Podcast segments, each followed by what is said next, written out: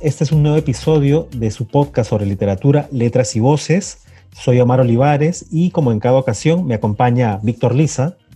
Hola Omar, hola amigos, amigas, letras y voces. Un gusto poder reencontrarnos en un nuevo episodio de Letras y Voces y poder seguir hablando de libros.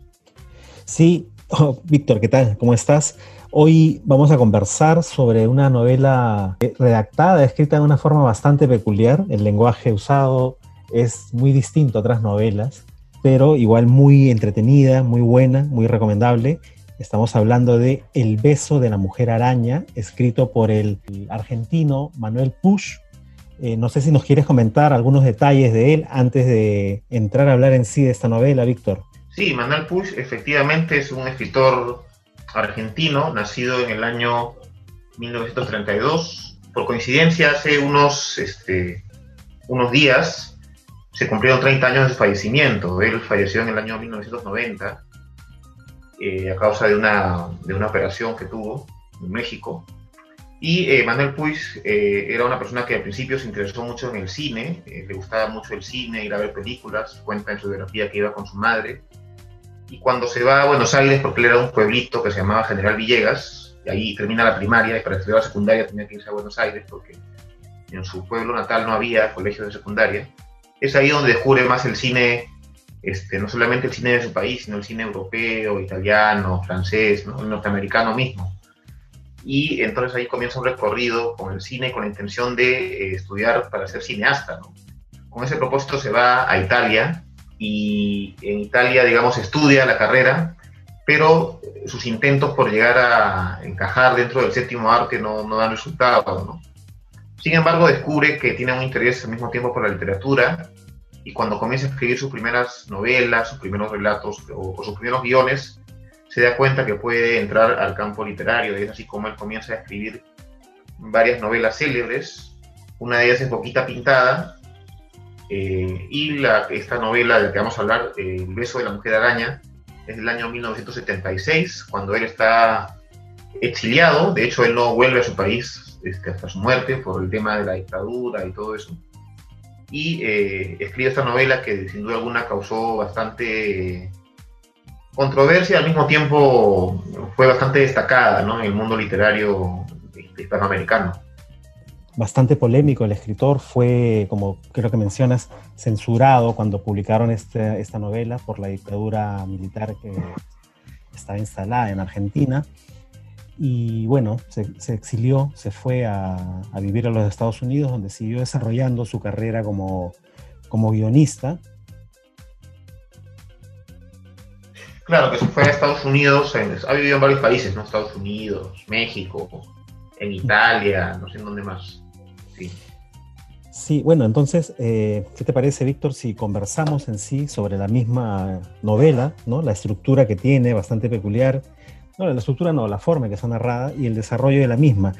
Eh, a mí me sorprende un poco cómo está planteada, ¿no? Son diálogos intercalados uno tras otro, no hay mayor indicaciones sobre, sobre muy pocos detalles sobre el escenario, muy pocos detalles sobre lo que los está rodeando, a medida que avanzan recién como por retazos, vas un poquito como que reconstruyendo, entendiendo cómo, cómo son, ¿no? Cómo son físicamente, cuáles son los caracteres de los dos personajes.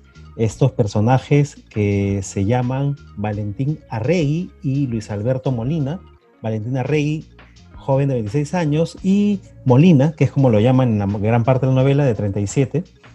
Eh, diálogos intercalados en varias partes de, la, novela me, perdía un poco por no saber quién decía qué, porque a medida que va avanzando el desarrollo, eh, te vas confundiendo, ¿no? Es como que llegan a hacer un intercambio, pero no sé qué quieres comentar sobre, sobre esto tú.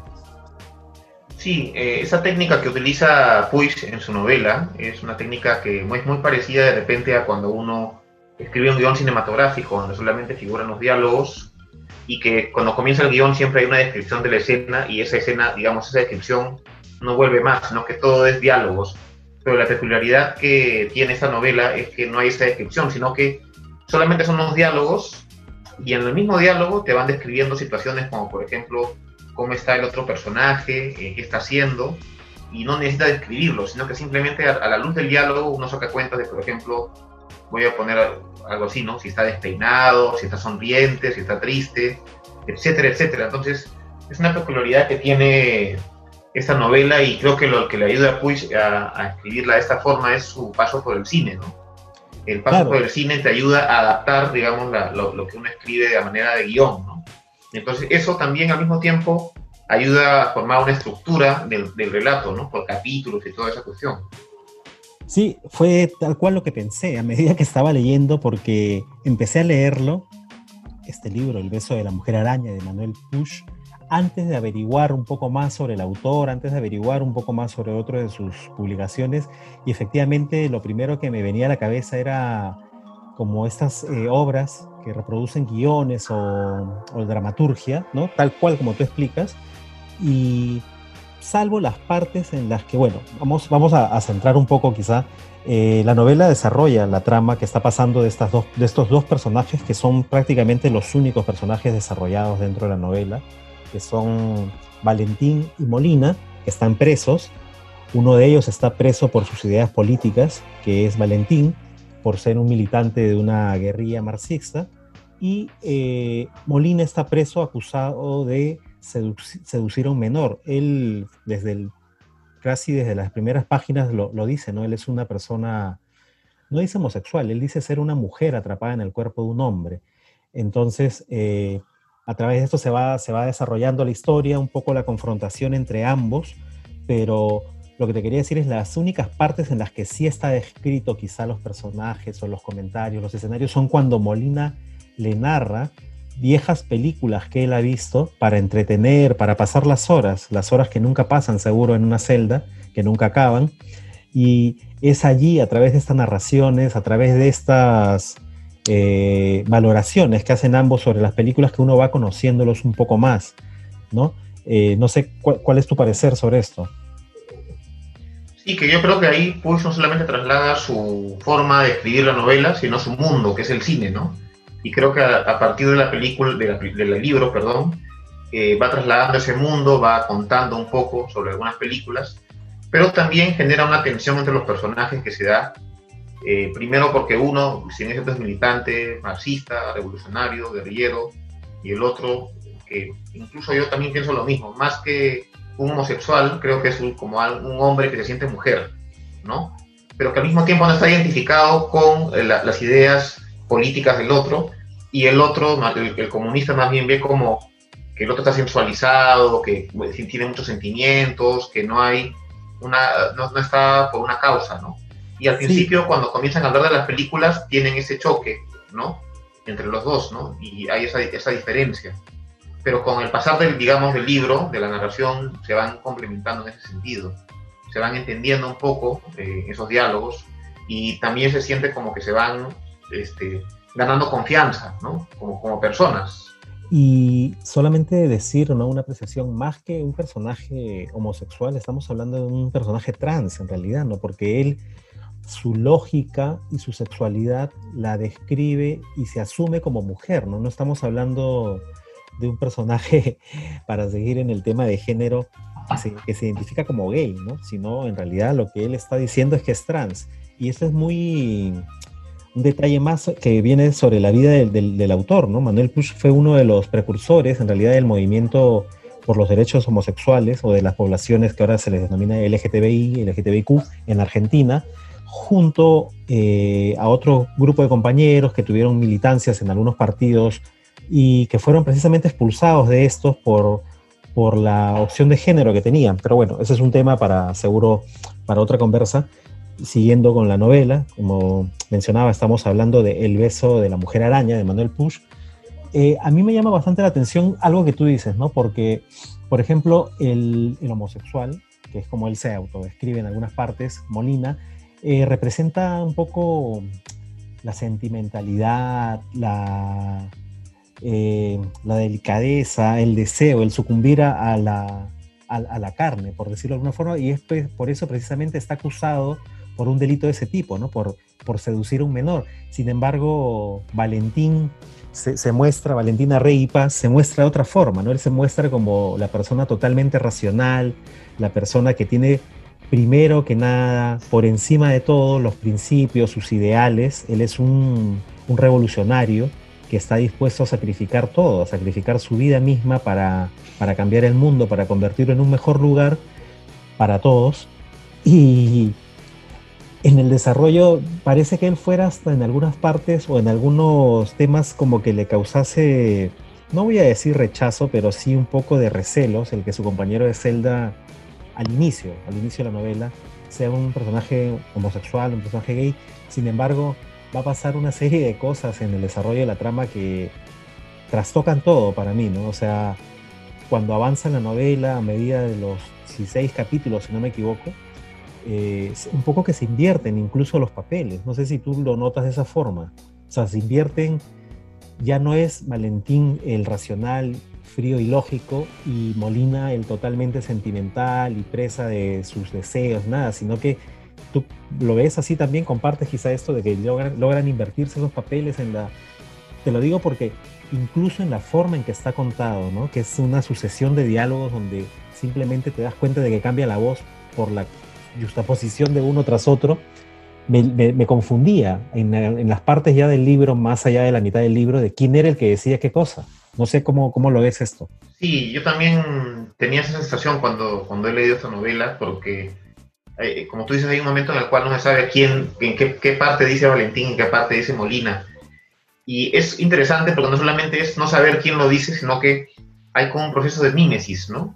En el cual eh, Valentín comienza a volverse más sentimental, a expresar sus emociones, a hablar de las cosas que recuerda, y de pronto Molina comienza a tener más racionalidad sin dejar de ser una persona sentimental, ¿no? Entonces, comienza a ver ese proceso en el cual los dos, a medida que van dialogando, a medida que van conversando, intercambiando, pese a que en un comienzo estaba como muy, muy duro el hielo, como se dice, de pronto entran a ese proceso de mímesis, de mimetización entre ambos y, ocurre, digamos, este, una cercanía más a niveles sentimentales, diría yo, ¿no? Eh, y en todo aspecto, no solamente en el sentido que podría llamarse amoroso, sino en otros sentidos más, ¿no?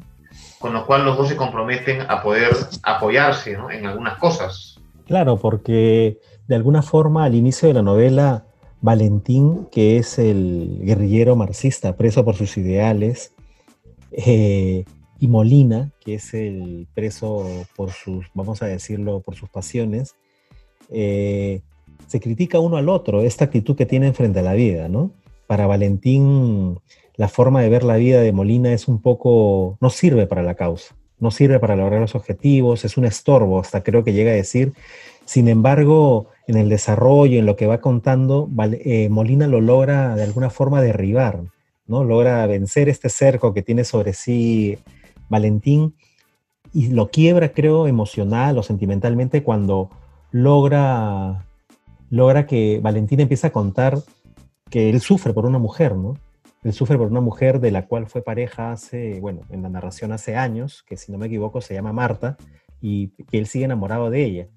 Entonces, eh, bueno, Molina también le cuenta los amores que tiene, los deseos que tiene, y allí es eso que se da, creo, esto que tú dices, ¿no? Esta mimetización de los personajes, y entonces el lector ya no sabe quién está diciendo qué, porque la forma de expresar y de enfrentar la vida que tenían ellos queda un poco confundida en, en este intercambio, en este nuevo, nuevo balance que hay sobre los pareceres y sobre cómo ver las cosas. Sí, yo creo que ahí eh, ocurre ese proceso y creo que el que logra, o sea, el que, el que por su, de, repente su insistencia, su porfía, un poco es Molina, ¿no?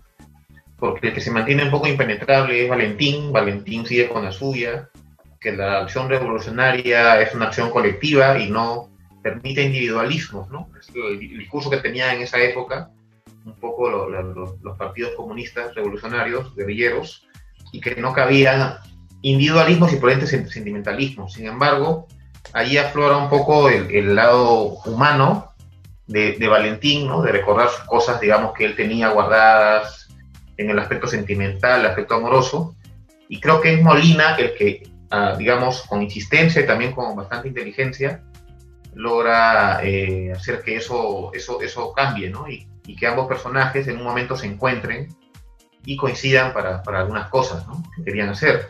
Claro, eh, bueno, no sé, acá vamos a definitivamente contar bastante, creo que toda la novela, porque este libro está estructurado de tal manera de que es muy difícil tratar de contarlo sin en realidad decir el, secreto que hay, ¿no? El secreto que hay detrás, detrás de los personajes primero, ¿no? Porque en realidad están presos, como decíamos, en una cárcel en Villa de Voto. Esta novela está ambientada, si no me equivoco, en mediados de los 70. Como, como, como decíamos desde el inicio, Valentín está preso por sus ideas, preso por ser un guerrillero marxista, y Molina está preso acusado de seducir a un menor y está desesperado por salir Molina. Quiere salir para estar con su madre, para ayudarla, porque, bueno, describe que tiene una serie de enfermedades. Y el director de la cárcel lo, lo está combinando a que sea un espía para ellos, ¿no? para el gobierno en sí, que le saque información sobre la guerrilla a Valentín. Y, y en este creo también es, es, importante esa parte en la que, no sé si, si recuerdas esto, en la que los envenenan con la comida poco a poco los van envenenando, van en realidad con la intención de quebrarlo a, Valentín, ¿no? Y lo, pero bueno, el director lo logra quebrar por completo a Molina, ofreciéndole, dame la información y te libero. Y es allí que esto, Molina empieza con esa estrategia de querer quebrarlo primero, que se abre emocionalmente, para seguro luego que le cuente las cosas, le cuente sobre su guerrilla, le cuente sobre sus compañeros, y lo logra hacer, ¿no? Lo logra hacer Pero bueno, pasan una serie de cosas, no sé si tú quieres comentarlas. Sí, al final eh, se termina involucrando Molina en el mundo de Valentín, en digamos, en su movimiento, pero no por una especie, digamos, de convicción revolucionaria, porque se haya asumido, sino porque Molina se llega a enamorar de Valentín, ¿no? Llega a tener una especie de atracción hacia él y Valentín también se siente cercano sentimentalmente a Molina. Incluso ellos tienen ahí un episodio amoroso en, la celda de la, prisión. Y este, bueno, al final eh, lo que ocurre ahí es eh, un compromiso de ambos para poder lograr, eh, digamos, encaminar una, misión que, que, Valentín todavía soñaba, pues pese a que había cedido en lo sentimental, todavía tenía sus sueños revolucionarios de que se podían hacer algunas cosas.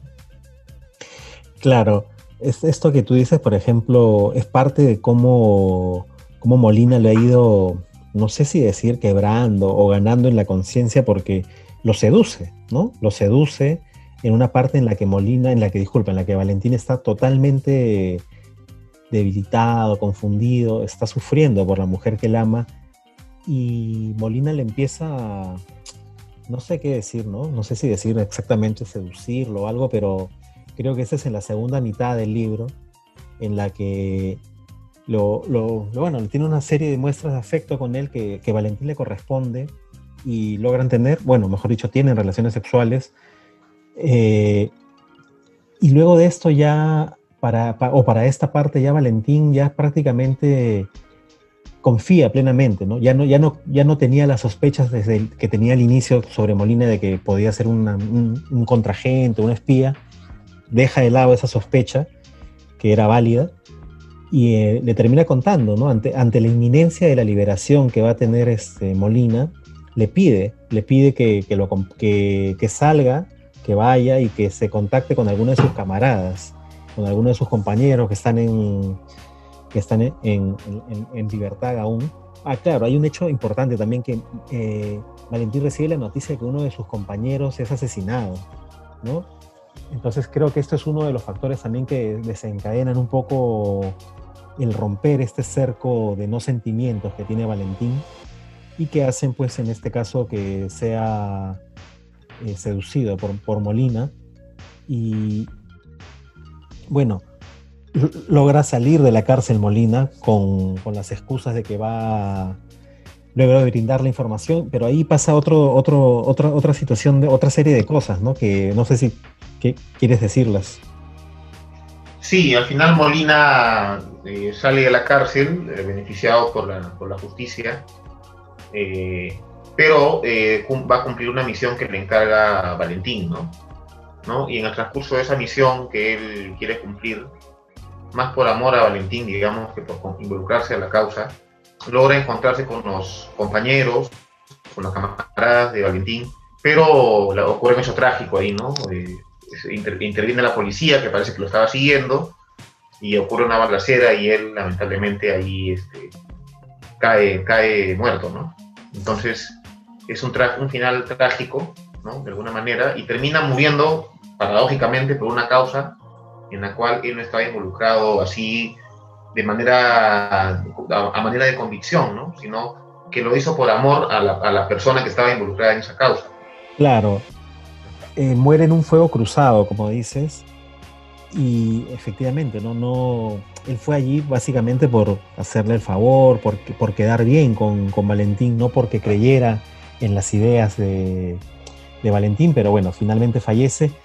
Y es muy triste también lo que pasa, ¿no? Lo que pasa en la cárcel, porque fallecido Molina, que era digamos como que el informante, eh, en la cárcel ya no tiene ningún reparo en cómo tratar de sacar la información a Valentín y es torturado, torturado, lo golpean, lo queman, le hacen de todo, hasta que uno de los médicos que está ahí como que ayudando, bueno, asistiendo para mantenerlo con vida, se compadece de él y le inyecta una dosis letal, ¿no? De morfina para que, bueno, ya, ya no sufra más, porque queda totalmente destruido Valentín luego de, de la tortura a la que es sometido para tratar de sacar la información.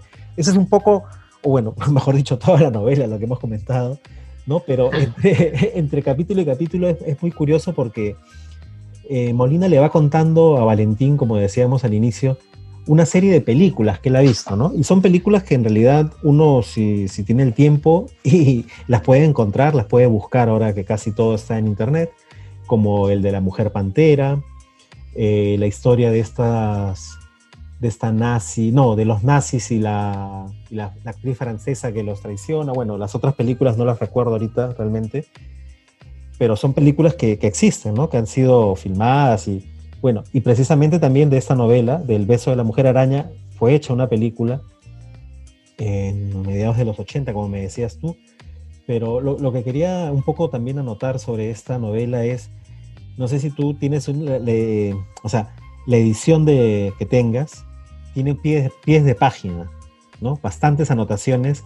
O sea, en el desarrollo de la novela, eh, para mí el autor expone de forma, pues, este, artística, literaria, sus pareceres, sus puntos de vista, sus opiniones sobre, sobre política, sobre la vida, sobre la sexualidad.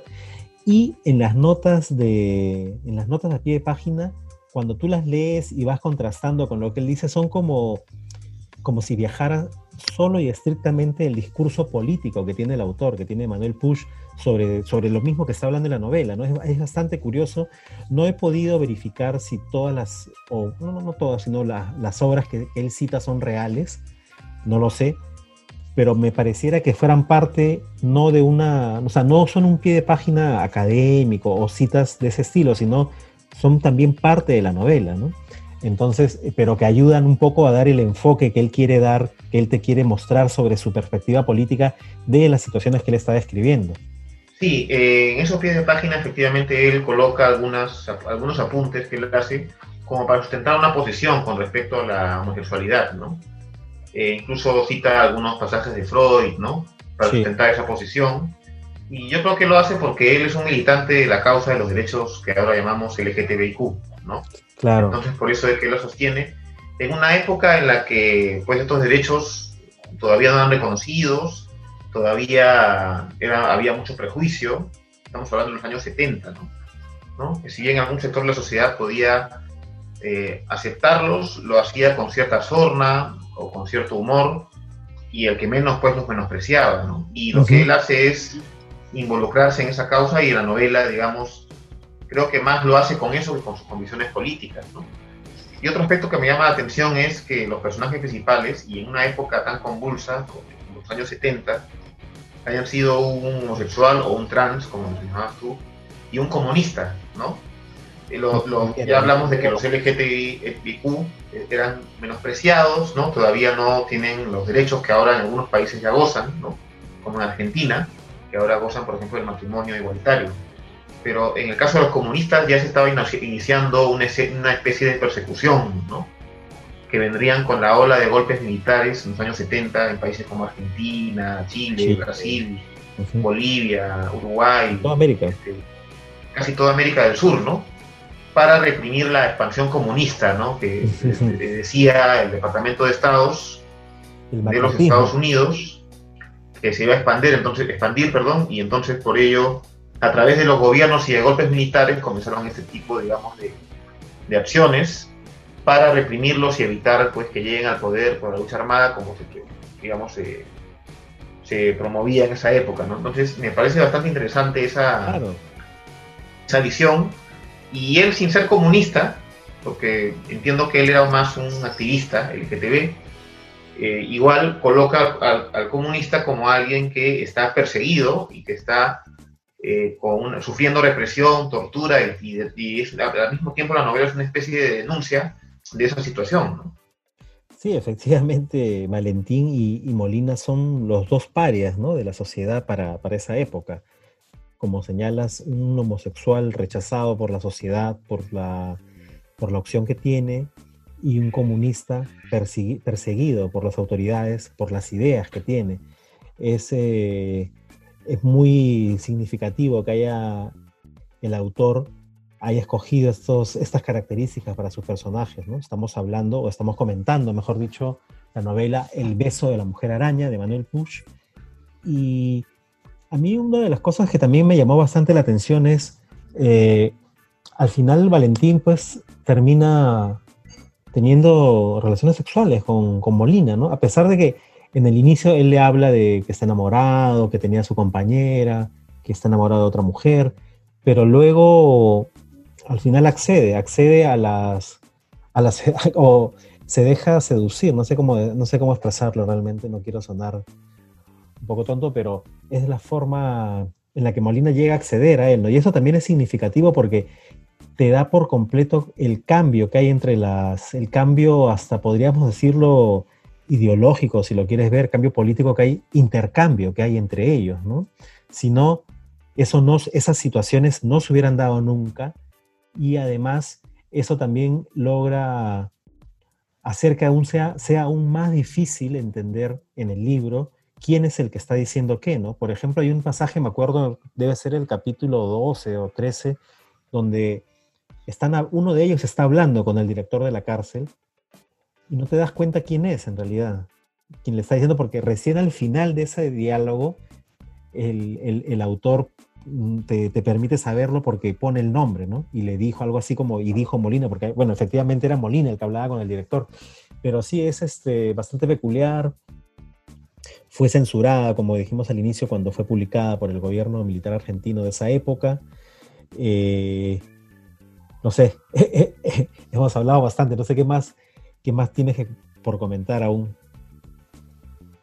Sí, eh, a, mí lo que me llama la atención también de, la, de esta novela y en general de la obra de Manuel Puig, ¿no? con otras novelas que ha escrito más o menos de ese corte, es que él sale un poco de los cánones tradicionales de la literatura latinoamericana y argentina, ¿no? No es muy argentino para escribir, si podríamos decirlo de alguna manera.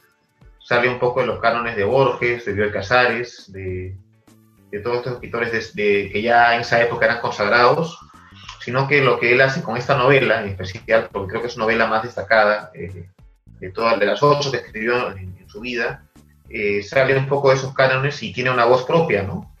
Y incluso leí por ahí que no, en Argentina en un momento no era muy valorado y que porque había pues la, estaba la presencia de Borges como todopoderosa y era visto como una voz un poco más marginal y porque había hecho más carrera que el extranjero, pero con el pasar de los años cada vez más se valora su, su, obra literaria en, Argentina y de hecho en América Latina toda este, es muy conocido Manuel Puig, ¿no? sobre todo por esta novela. Sí, él, él además tiene otra novela que es también una de las primeras que lo ponen en el radar de la censura militar argentina, que es el Buenos Aires Affair. Eh, y tal, tal como, como señalas, ¿no? Él no ha sido reconocido en el canon literario argentino, está, bueno, seguramente recién siendo tomado en cuenta. Y, bueno, por la temporalidad debería estar dentro del boom latinoamericano, ¿no? Sí, por la temporalidad, ¿no? Pero por eso, por eso decía, ni siquiera en el canon latinoamericano Nada. fue como levantado, ensalzado, ¿no? Porque más o menos es contemporáneo con, con, Vargas Llosa, con García Márquez, está por ahí, ¿no? claro, porque Señales de Soledad en el 81 eh, o el 80 creo, ¿no? Bueno, claro, tiene la misma temporalidad, pero, pero tú, tú bien señalas algo, ¿no? Es totalmente distinto en el estilo, en la temática. Eh, bueno, en la temática ni tanto en realidad, ¿no? Si lo piensas bien, está hablando de la, lucha de, dos oprimidos, que era parte también de la temática de varios de los autores del boom, pero sí es totalmente ajeno a la corriente del boom en cuanto al estilo y la forma, ¿no? Es, eh, a mí como te digo, me sorprendió cuando empecé a leerlo, no, no entendía, ¿no? Tuve que varias partes como que volver a retomarlo, releerlo, porque no sabía quién estaba diciendo que hasta que ya hay una parte en la que, en la primera mitad, por decirlo de alguna forma, ¿no? Los primeros ocho capítulos, por ejemplo, te, te ubicas, ¿no? Te ubicas quién tiene tal postura y quién va a decir tal cosa. Muy bueno, me parece, a mí me, ha sorprendido de nuevo como las anteriores novelas. Es la primera vez en realidad que, que leo esta novela. Había leído otra, Boquitas Pintadas, del autor, eh, también con un lenguaje, en el caso de Boquitas Pintadas, un lenguaje bastante, un, un, estilo bastante peculiar, pero este sí me sacó bastante de cuadro, ¿no? no es casi como estas representaciones de cuando te encuentras un guion, ¿no? Con las, pero sin las descripciones como tú señalabas, que están como cabeza de capítulo, ¿no? Sin las descripciones de las escenas, ni las descripciones de las características de los personajes, ni nada. me, muy recomendada, en realidad, El beso de la mujer araña del argentino Manuel Push. Eh, eso. Sí, eh, sí, es una novela que realmente está dentro, digamos, de las grandes de la literatura latinoamericana, eh, no está dentro del canon argentino, no está dentro del canon del mundo, por lo menos para esa época no estaba, ¿no? Pero con el pasar de los años ha sido valorada, revalorada, y ahora es una de las grandes obras literarias del continente, ¿no? Entonces, ha sido un gusto poder conversar sobre esa novela. Sí, muy buena, seguro, seguro va a dar que hablar por muchos años más, porque efectivamente, como, como destacas, el autor o estas novelas en particular están siendo revaloradas, redescubiertas. Eh, nada, también por mi parte, eso es todo hasta ahora lo que tengo que decir. Hemos comentado en este nuevo episodio de Letras y Voces la novela El beso de la mujer araña de Manuel Push. Yo me despido hasta acá, hasta un próximo episodio. Igualmente nos despedimos, muchas gracias por su atención, nos encontramos en otra ocasión. Hasta luego. Hasta luego con todos y todas.